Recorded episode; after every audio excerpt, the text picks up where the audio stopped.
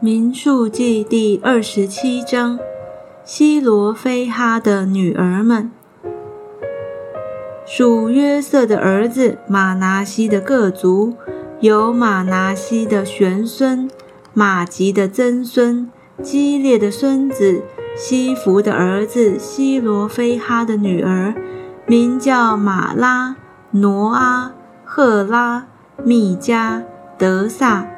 他们前来，站在会幕门口，在摩西和祭司以利亚撒，并众首领与全会众面前说：“我们的父亲死在旷野，他不与可拉同党聚集攻击耶和华，是在自己最终死的。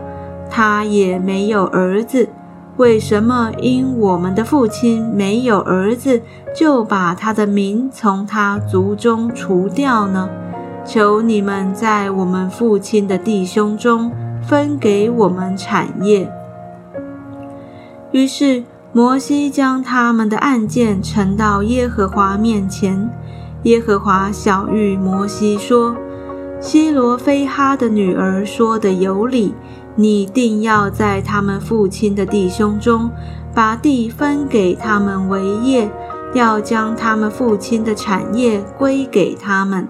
你也要晓谕以色列人说：人若死了没有儿子，就要把他的产业归给他的女儿；他若没有女儿，就要把他的产业给他的弟兄；他若没有弟兄，就要把他的产业给他父亲的弟兄，他父亲若没有弟兄，就要把他的产业给他族中最近的亲属，他便要得为业。这要做以色列人的律例典章，是照耶和华吩咐摩西的。约书亚被选为摩西的继承人。耶和华对摩西说：“你上这亚巴林山，观看我所赐给以色列人的地。看了以后，你也必归到你列祖那里，像你哥哥一样。因为你们在寻的旷野，当会众争闹的时候，违背了我的命，没有在涌水之地会众眼前尊我为圣。”这水就是寻的旷野加迪斯米利巴水。摩西对耶和华说：“愿耶和华万人之灵的神立一个人治理会众，可以在他们面前出入，也可以引导他们，免得耶和华的会众如同没有牧人的羊群一般。”耶和华对摩西说。